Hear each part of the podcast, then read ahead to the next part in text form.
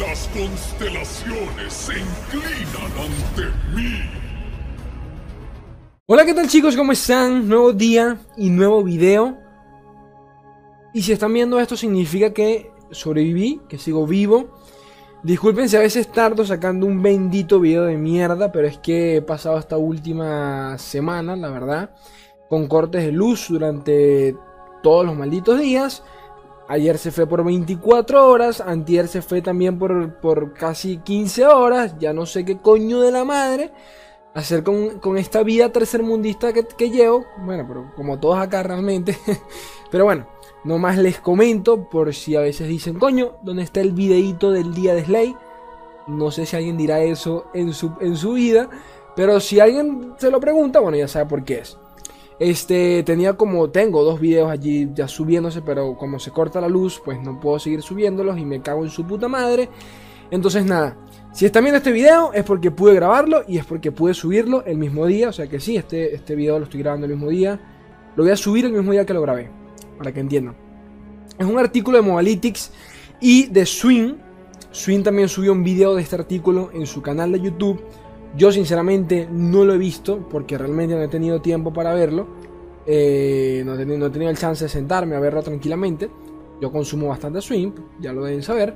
Y nada, si por allí alguno me dice, Slay, te estás copiando, no me estoy copiando. Abajo en la descripción tienen el, link al video de él para que lo vean directamente, que es lo que yo les recomiendo.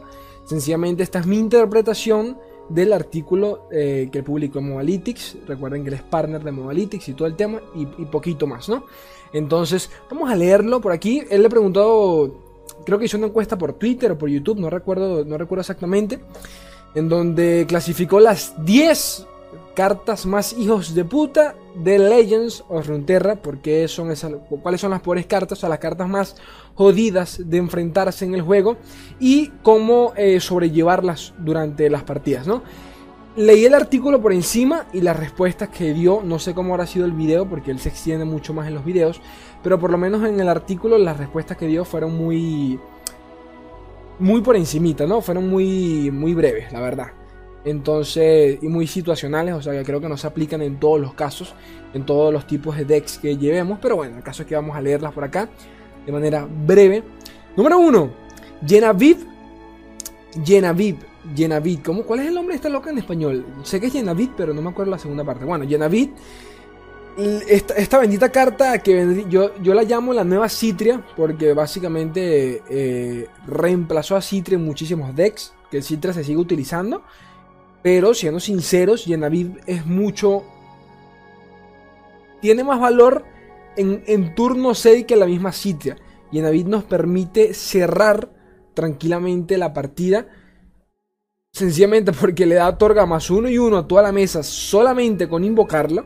Es un efecto de, exclusivo de la ronda, por esa ronda, no, pero, pero hombre, es, este, es automático. No es, como, no es como Citria que el efecto solo se aplica cuando te ataca. Entonces tienes forma de contrarrestar eso antes de que ataque, ¿no? Con Yenavid, ¿no? Yenavid apenas la invocas, ya tienes toda la mesa bufiada.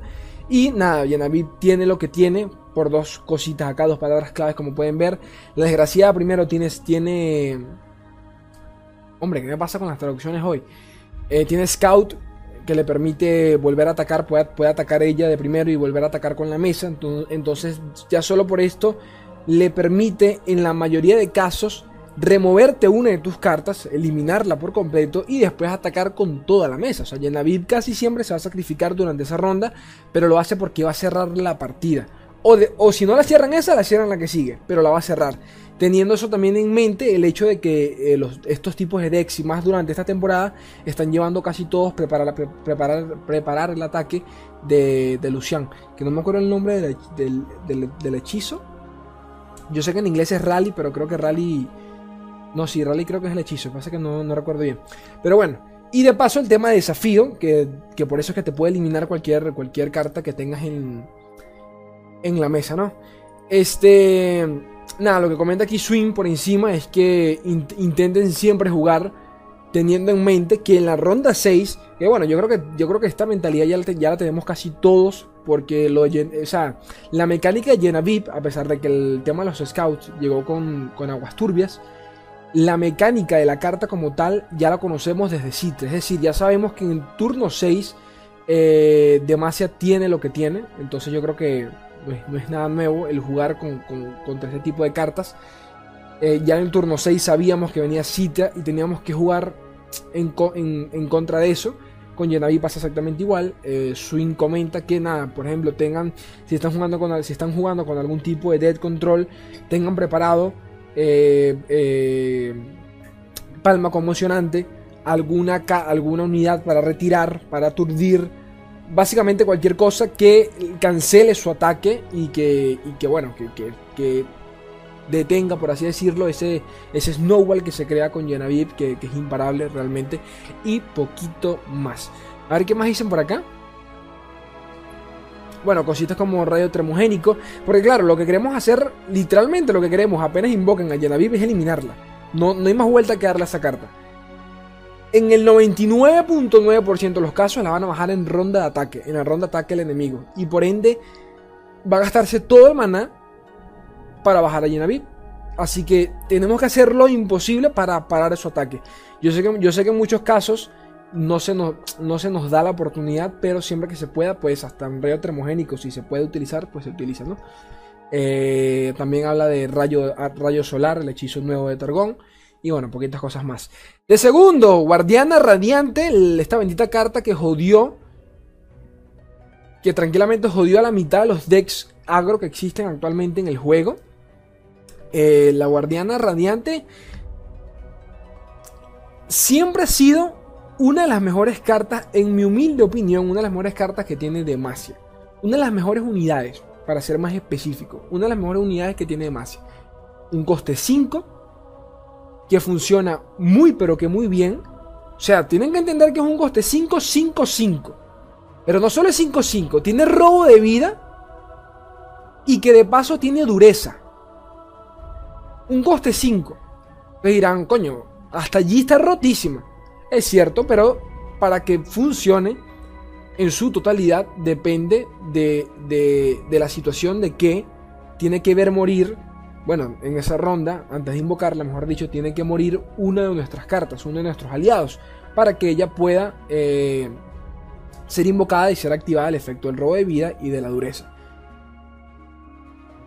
Aún así, en mi, en mi, humilde opinión, nuevamente, yo diría que aún y sin el robo de vida y todo el tema, sigue siendo un 5-5 coste 5, que ya de por sí es bastante bueno. Entonces, esta cartica, yo estoy casi seguro que dependiendo de cómo avance el meta con los, en el siguiente parche, pero claro, obviamente van a agregar nuevas cartas y todo el tema, es decir, que lo más seguro es que no, no vamos a saber qué, qué le depara el futuro a esta carta, pero estoy seguro que en, cualquier punto van a retocar esta carta. Estoy, estoy muy seguro de eso. La van a retocar, le, le, bajarán algún punto de vida. No creo, yo creo que el maná, es que el maná realmente es lo mejor de esta carta. O sea, es un coste 5, 5, 5, robo de vida y dureza, su putísima maná. ¿Qué sucede? Que esta carta obviamente en ronda ataque no podemos utilizarla casi nunca. Por el mismo tema de que requiere ver una unidad. Entonces casi siempre se va a utilizar como carta, como respuesta al, al ataque o a, la defensa nuestra. ¿De acuerdo? Si estamos en ronda de defensa, necesitamos que se muera uno de nuestros aliados para poderla invocar a ella. Entonces siempre, siempre, por ejemplo, a día de hoy ya creo que todos sabemos jugar con ese, contra este supuesto, ¿no? Cuando el enemigo ataca de manera automática en la ronda 5, con cualquier bicho, con el bicho más débil, automáticamente nos quedamos pensando, mmm, brosito, ¿no será que tú tienes por allí la guardiana y lo que quieres es que yo mate a tu aliado? Y me da risa porque esto es algo que sigue pasando y la gente sigue cayendo en esto.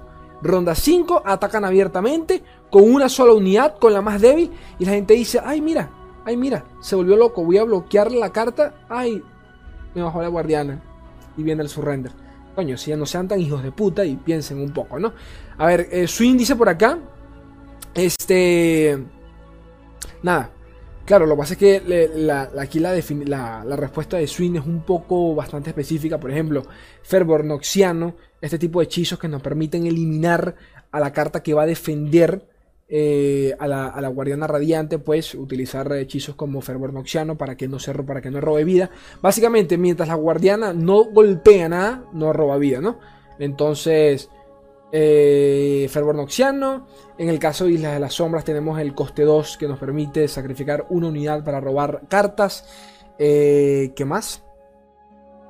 ¿Qué más cositas así? Bueno, cualquier cosa que, que permita que no robe vida, como los escudos y todo este tema. Pero realmente son pocas las cosas que nos permiten eso. O sea, dependiendo, dependiendo de nuestro deck, son muy pocas las cosas, ¿no? Podemos aturdir, podemos retirar, retirarla directamente. Eh, hechizos directos como termogénico, rayo solar. Pero como digo, depende mucho de los decks que tengamos. Eh, en un deck agro convencional como lo puede ser el de, el de Miss Fortune con Plan, no siempre vamos a contar con Fervor Nocturno en la primera mano. Es más, Fervor Nocturno es de los hechizos que no queremos tener en la primera mano. Queremos comenzar una mano tota-, con, con plena con, en su totalidad con unidades, ¿no? Queremos que en ese mulligan solo tengamos unidades y que luego de manera, de manera secundaria bajen o, empiecen a llegar los hechizos. Así que es un poco situacional el saber, el, el saber jugar, jugar en contra de la guardiana radiante. Pero hay formas. Hay formas. Por ejemplo, en ronda 5, lo que yo recomendaría si estamos en ronda de ataque, si, si tenemos nosotros el ataque, es forzarlo a que él gaste el maná. Si, estamos en ronda 5, ya sabemos o damos por hecho que el man debe tener Guardiana Radiante porque lo más seguro es que hizo el Mulligan buscándola a ella. Por obvias razones, porque si nosotros somos agro, lo primero que él va a querer es la Guardiana Radiante. Entonces tenemos que tener en mente que segurísimo que la tiene. Así que en ronda, en ronda 5 podemos darnos ese lujo si vamos en contra de, alguna, de algún deck de tipo Demacia, como el de los dragones, como el de Lux. Eh, si vamos en contra de Demacia, vamos a forzarlo entonces. Vamos a seguir bajando unidades porque en cualquier otro caso atacaríamos de manera abierta. Pero si estamos en ronda 5 vamos a bajar más unidades, una unidad débil, y vamos a empezar a tantearla. Si él pasa la ronda, ya sabemos que tiene la guardiana radiante. Así que vamos a forzarlo aún más, vamos a seguir bajando unidades, 2 y 3, porque bueno, con 5 maná se puede bajar hasta 3 unidades dependiendo del, del dead que lleves. Y este, esa es la idea, ¿no? Forzarlo a que realmente le cueste bajar la guardiana. Y muchas veces me pasa a mí mismo que bajo la guardiana, pero eso no significa que, me pueda recuperar. Porque en la siguiente ronda ya el seguro tiene 10 mar o algún tipo de hechizo de, daño directo al nexo. Y, llegó el play, se acabó la partida. Número 3, Hush. Hush o Silencio. Esta carta que, bueno, ya, ya hemos hablado bastante de ella. Ya sabemos que se le viene un nerfeo por allí eh, anunciado por parte de, de, de lore la cuenta de lore en Twitter ya comentó de que bueno, que piensan nerfearla de manera con el tema del maná, va a seguir siendo va a seguir haciendo lo mismo, va a seguir costando 3, pero a medida que se, que se reutilice la carta, recuerden que cuando la utilizamos, cuando utilizamos el silencio, se crea otro silencio en nuestra, en nuestra mano, pero eh, como, coño, ¿cómo se llama? Loco, se me olvidan las palabras en español del juego. Y lo peor es que juego en español, yo no juego en inglés. Eh, Fleeting, fleeting es, eh, bueno, que se desecha, ¿no? Que se, que se pierde si no lo utilizamos en esa ronda. Eh, pero lo más seguro es que cuando vuelva otra vez a nuestra cuando se cree la segunda carta con, de silencio, ya va a costar 4. Esto todavía no es oficial, pero eso fue, eso fue lo que nos dieron a entender con el tweet que colocaron, ¿no? Entonces, la segunda va a costar 4 y la tercera va a costar 5, así sucesivamente para que sea un dolor. Porque realmente eh, no, es por, no es por criticar sin más, pero la verdad es que podían cancelar tota-, totalmente una mesa en rondas elevadas a la partida solo con un silenciar. Y mayormente estos decks llevan un solo silenciar. Corrijo, los decks más convencionales llevan 2 y 3 eh, silenciares. Yo soy el que solo lleva uno porque realmente me parece una carta muy situacional. Llevar tantas, tantas copias de esta carta no me parece muy, muy, muy worth que digamos. Sigue siendo muy situacional. Por más por, más risas que por más risas y, troll, y, hate que a veces le manda la carta porque por Twitter a veces me han visto que, le, que, la critico bastante. La realidad es que es una carta muy situacional y que casi nunca se le ve. Por lo menos yo casi nunca la veo. Son pocas las veces que me ha jodido la partida. O la gente se desespera mucho y la utiliza en rondas, eh, en rondas muy tempranas de la partida en vez de esperar. La la idea, es que el man gaste todo para que cuando gaste todos los hechizos nosotros lancemos Hush y le duele en su puto corazón y que el man lance su render y se suicide. Esa es nuestra intención, ¿no? Sin el tema del suicidio, por favor, que aquí no apoyamos nada de eso. Pero bueno, Eh, nada, lo que comenta Swin acá es que jueguen pensando que el man no la tiene, porque si no, sencillamente nunca vamos a jugar.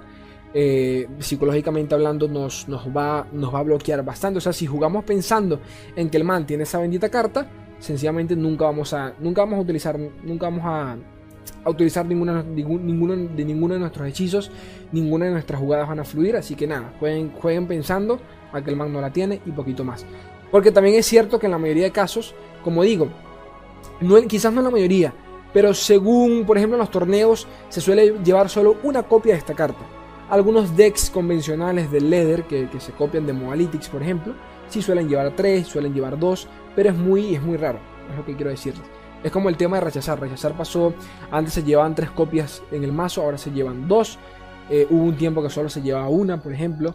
Pero bueno, cosas, cosas de cada quien, ¿no?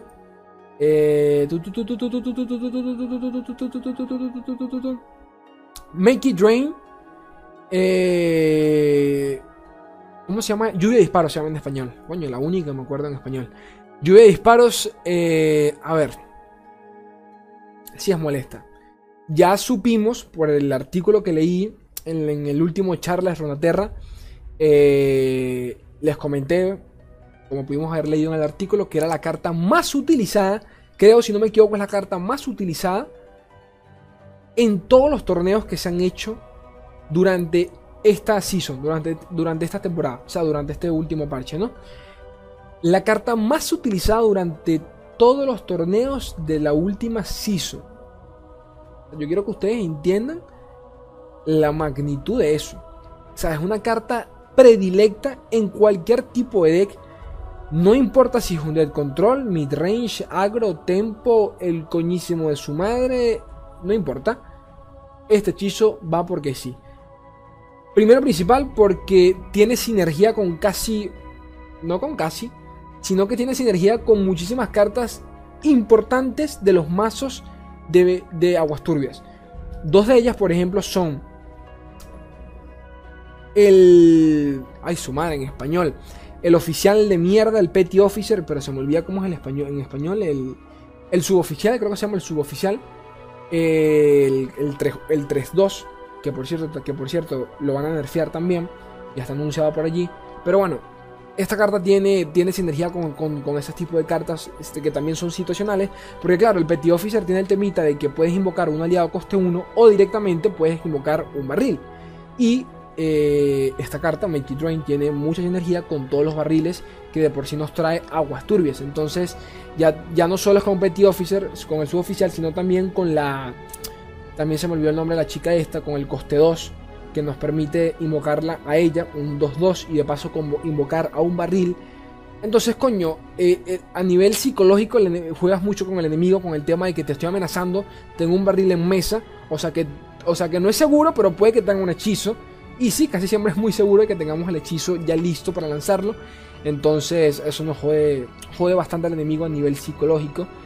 Y, nada, porque Mentir Rain, por ejemplo, si vamos contra agro, jode a, jode a muchísimos turnos 1, no turno 1, a turnos 2 en el juego. Ya cuando han bajado dos unidades que casi siempre son de coste 1 y tienen uno de vida, Rain viene y limpia mesa. Si a esto le sumamos el tema de los barriles, es mucho peor aún. Eh, tiene sinergia con Sejuani, con Gunplan, con Miss Fortune, con el tema de hacer daño directo al Nexus, eh, al Nexo, Nexus, al Nexo. Eh, y bueno, muchas cosas más, realmente es, demasiado bueno. Nada, lo que comenta aquí Swain, cómo, sobrellevar la carta, pues básicamente hacerle focus al barril si es que lo tiene. Del resto, realmente no es una carta que le vas a lanzar deny, o sea, que le vas a lanzar rechazar. No es una carta que realmente quieres. No es una carta que, que con la que vas a jugar. ¿Sabes? No es una carta que, vas a tener siempre en mente. Sencillamente es una carta que vas a esperar y ya. O sea, es como. Es como esa medicina que sabe mal. Pero que a juro te la tienes que tomar. Es exactamente igual. Esa carta va a llegar. Tan simple como eso. Pero sí es cierto que cuando empiezan a bajar barriles. Ojito a los barriles. Porque que te hagan uno de daño. Es aceptable. Duele, pero es aceptable. Pero que te hagan dos y ya a tus aliados en tu mesa ya formada, desarrollada, ya eso no es aceptable. Así que si hay que hacerle focus al barril, pues se le hace, se le hace focus al, barril.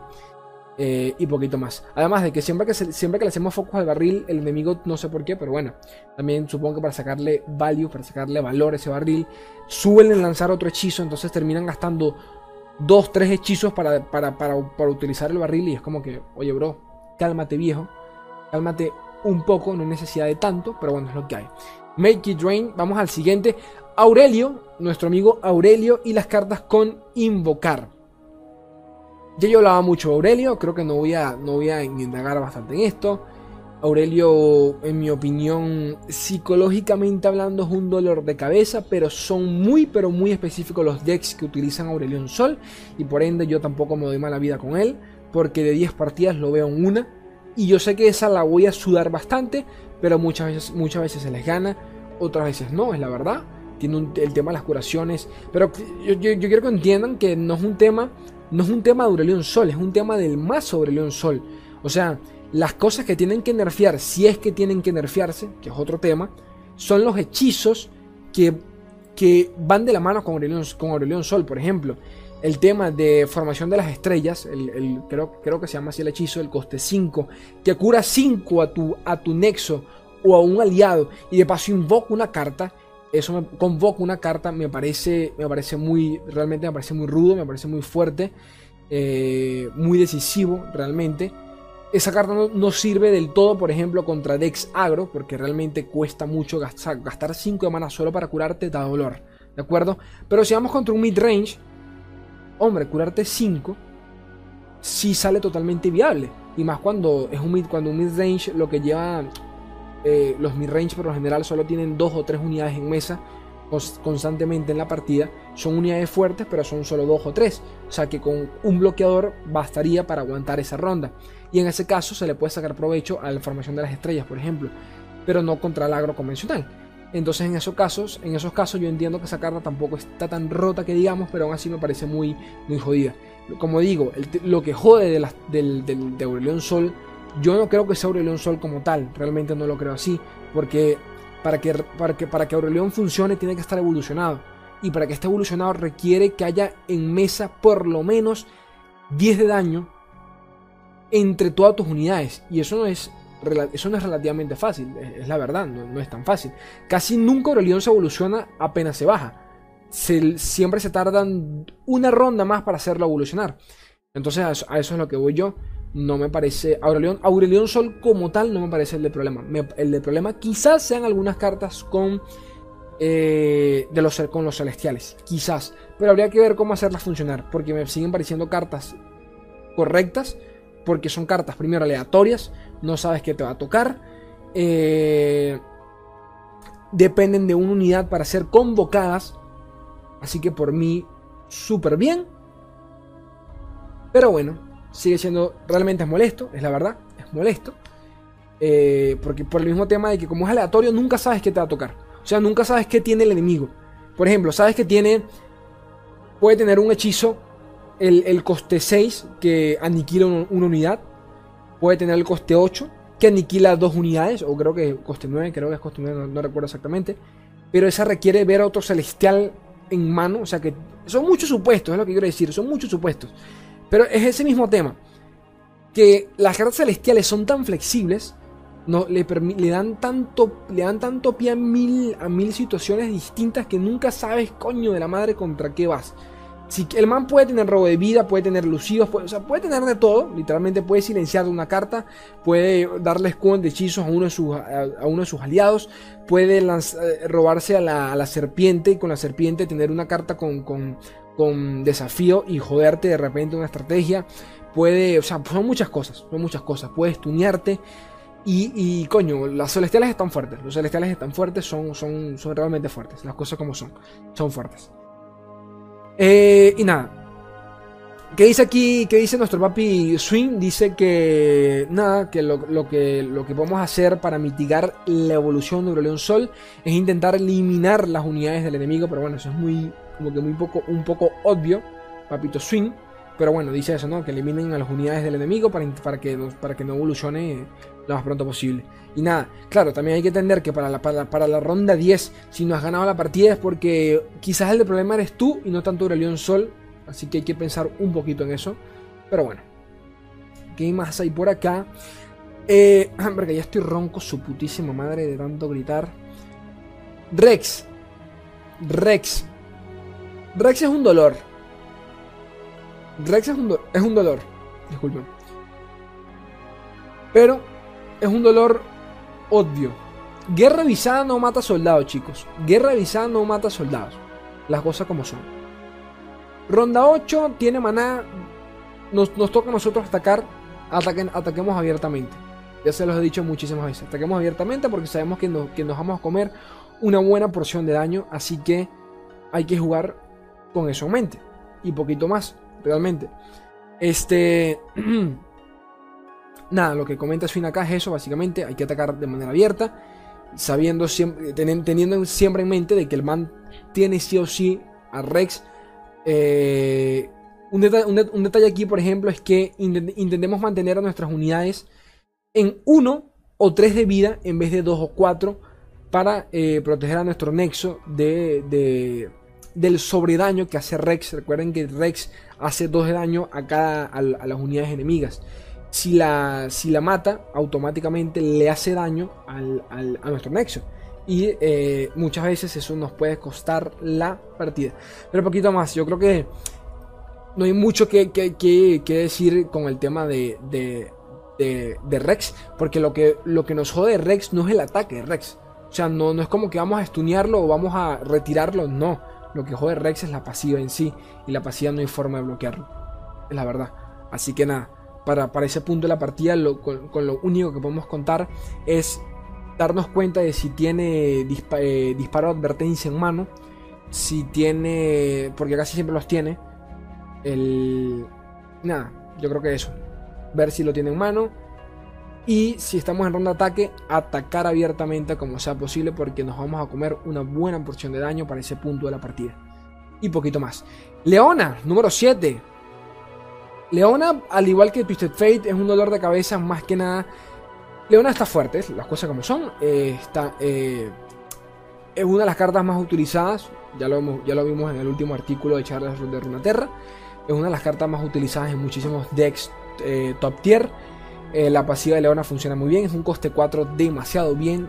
Demasiado buenísimo. 3-5. Que apenas la bajemos con Daybreak, con, con Amanecer, estunea la carta más fuerte. Ya evolucionada es un maldito dolor de cabeza. Si tiene a Rabun al lado, te, quieres cortar el machete en 44 pedacitos. O sea, no tiene sentido alguno el tema de Leona. Pero es predecible, volvemos al mismo tema. Sabemos cómo jugarle, sabemos cuándo va a llegar. La mayoría de decks que llevan a Leona son decks midrange más eh, más idos al control, más llevados al control y por ende ellos no suelen ser muy agresivos que digamos. En la mayoría de casos, depende si nosotros somos muy mierda como para dejar que ellos desarrollen la, partida. Entonces, nada, la idea es ir directamente por Leona, ir directamente por Rabun, eh, anular lo más, lo, más pronto posible el tema del, del, del, stun, o sea, para que no nos stunee. Y, por ejemplo, lo que comenta aquí Swing, que es muy cierto, si sabemos que vamos en contra Leona, intentemos siempre, por ejemplo, si estamos en ronda 4, atacar abiertamente. Atacar abiertamente si nosotros, si nosotros somos los que atacamos. Si no, y si vemos que tenemos muchas unidades en mano, empecemos bajando primero las unidades débiles.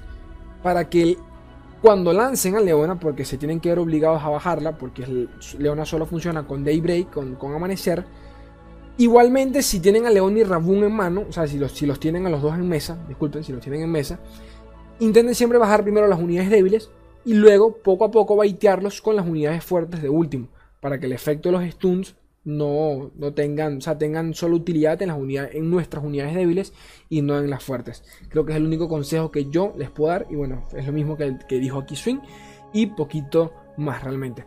Número 8, Fiora. Fiora, al igual que Leona, es de tipo de cartas al igual que Fiora, o sea, al igual que Leona y Aurelion Sol, Fiora es este tipo de cartas que joden más la partida por un tema psicológico de que tenemos que jugar teniendo en mente que vamos contra este tipo de decks. ¿Saben, ¿saben a, lo que me refiero? Lo único que va a joder a Fiora es cartas, hechizos, cartas o hechizos, bueno, la misma mierda, cartas que anulen su barrera. Tan simple como eso. Puede ser lluvia, eh, eh, lluvia de disparo, algún tipo de, daño directo a carta, a carta como combate singular. Puede ser eh, los aturdimientos para que cancelen los ataques de Fiora. Las retiradas para que, para que reinicien su contador de, evolución, de, la evolución. Cualquier mierda realmente que le cancele la barrera a Fiora. Porque lo que es Fiora y la barrera van de la mano. No hay forma de que eso no exista. Cuando ustedes ven a Fiora en un, deck, den por hecho de que todo el mana restante que tiene el man es para protegerla. Y siempre jueguen con eso en mente. El man bajo a Fiora tiene algo en mano para protegerla. Es tan simple como eso.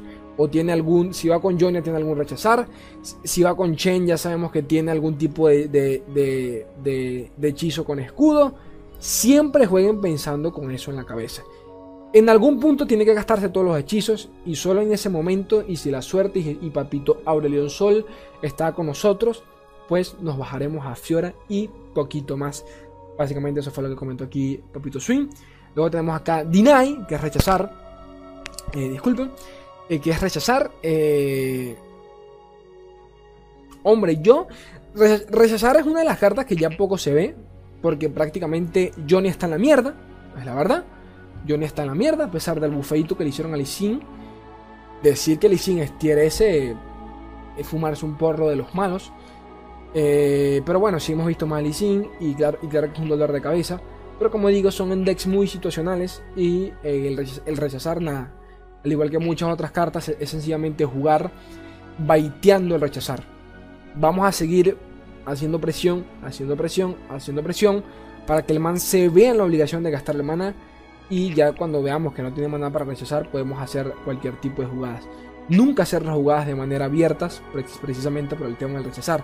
Queremos que, sea, que, que, sea que se gaste hasta el último recurso para que el man se vea en la obligación de o comerse daño o cualquier tipo de cosa con tal de guardar, guardarse el maná para el rechazar. Y realmente creo que ese es el único consejo que yo les puedo dar. Eh, básicamente yo creo que nadie de los que están viendo mi video son realmente brutos como para lanzar algún fervor noxiano y ese tipo de cosas de manera directa sin antes prever un, rechazar. Así que poquito más realmente. Alarguen la partida lo más que se pueda si saben que su, su win condition puede verse afectada por un rechazar. Alárguenla, estírenla lo más que pueda hasta el punto que ya estén totalmente seguros de que este man no tiene rechazar y se lanzan con, toda, la, con toda la suerte del mundo. Número 10, Infinity Mind Splitter, que vendría a ser el, mente dividida, creo que se llama en español, no recuerdo exactamente. Una carta muy situacional, por el mismo tema de que no se ve tanto, pero, pero, que sí me parece muy, pero muy cierto. Es frustrante, y yo creo que por eso está en este top. Es frustrante, es jodido, es maldito, te, te quieres cortar las bolas, porque no es ni siquiera el hecho de que te stunea dos cartas. O sea, yo, yo creo que esta, carta lo que más me recuerda, por ejemplo, es a Johnny. A Johnny. Johnny. Eh, de Johnny, ¿no? El hermano de Yasuo. Johnny te anula una ronda. Pero solo una ronda. No es como que te anule una partida totalmente como lo hace esta mierda. Johnny te, puede anular una ronda de ataque como una ronda de defensa. Porque también te, puede, te afecta bastante. Pero ya, Ok, pasas, pasas el turno, lloras un poquito, pero avanzas. Esta mierda no. Esta mierda estunea ronda tras ronda a dos unidades que les coja. Básicamente, siendo sinceros, básicamente lo que hace es eliminarte a dos cartas. O sea, si somos honestos, la pasiva de esta carta es, juégala. Escoge dos enemigos. Al comienzo de cada ronda, las elimina. Realmente, es eso, no, tiene más ciencia. Eh, no tiene más ciencia. Lo que comenta Kaswin de cómo jugar en contra de esta carta, que, es el mismo consejo que diría yo con, la guardiana con la guardiana de Demacia o con por ejemplo contra el mismo Yone, es jugar por ejemplo siempre, baitear con más cartas, cartas pequeñitas, tucutu, tucutu, tucutu, y después las cartas fuertes para que el man se vea en la obligación de bajar al, al, al, cortamento, al, mente dividida. Eh, cortamento mente dividida, no me acuerdo cómo se llama este, este, este man. Mind Splitter, mente dividida. Bueno, la idea es baitearlo con cartas débiles para que lance el mente divididas. Eh, y nada, le haga efecto solo a ellas, ¿no? Y, no a las fuertes, básicamente. Esto lo digo yo en el caso que nosotros estemos en ronda de defensa. Si estamos en ronda de defensa, en ronda de defensas nosotros y estamos casi seguros de que tiene, que tiene esta carta en, la mano o de que la puede tener, baiteen primero, como, les digo, baiteen primero con esas cartas débiles, en la zona, haya gasto de mana, ya, ya, ya estamos claros de que no la tiene pero por si la puede tener, ¿no? Ahora, si es en ronda de ataque, nada, lo que diría yo exactamente en caso, por ejemplo, en caso de Genevieve o de la Guardiana, ataquen abiertamente a como el lugar porque nos va a doler bastante. Y tienen que tener en cuenta que el stun hace efecto en la siguiente ronda, o sea, al comienzo de cada ronda, no cuando se le juega. Entonces, también pueden jugar un poquito con eso, ¿no? Es cuestión de que ustedes tanteen la, tanteen la partida. Si ven que requieren bajar más unidades para, poder cerrar la partida, aún corriendo el riesgo de que lancen al, al vida, pues lo hacen sin más. Tampoco, tampoco es que va a hacer mucha diferencia realmente. Pero bueno. Y ya, realmente ese es todo el artículo, gente. Eh, como siempre les digo, vayan al canal de Swing. Swing sube unos videazos. Yo. Hay mucha gente que no, comparte, ¿no? El de, cada quien tiene sus gustos, pero yo hay que darle crédito a quien, a quien se lo merece. Este, este artículo es de él. Tengo entendido que ya hizo un video, pero no lo he visto, sinceramente. Eh, voy a dejar el artículo en la descripción para que ustedes mismos lo lean y se suscriban al canal de Swing, que sube videos demasiado buenos sobre, sobre el juego. Eh, bueno, lo malo es que están en inglés, por si alguno no entiende, no entiende el inglés. Eh, bueno, ¿qué más les puedo decir? Ya saben que pueden apoyar al canal con un buen likeazo, suscribirse si no están suscritos al canalcito, Coño, gente, recomiéndenme con sus amiguitos. Si, realmente disfrutan el contenido, se lo pasan allí al, compa, al güey, al brother, al, al, che, al boludo, al, como dicen, a los pibes, eh, a, la wea. Se los pasan y le dicen, mira, bro, esto es un videito de un venezolano de mierda que hace videitos del horno. Si te gusta, bueno, puedes verlo. y ya. También, también pueden apoyarme en Patreon si realmente les nace del corazón. Yo lo agradeceré enormemente. Y no olviden que el domingo tenemos torneo de seguidores de Ledros. 20 eh, dólares al, ganador, así que mira, facilito. Así como diría yo, GG Easy Well Play, para que se lo lleven allí. Y por último, pero no menos importante, es que yo los quiero un mundo y la mitad de otro. Un beso mi gente, adiós.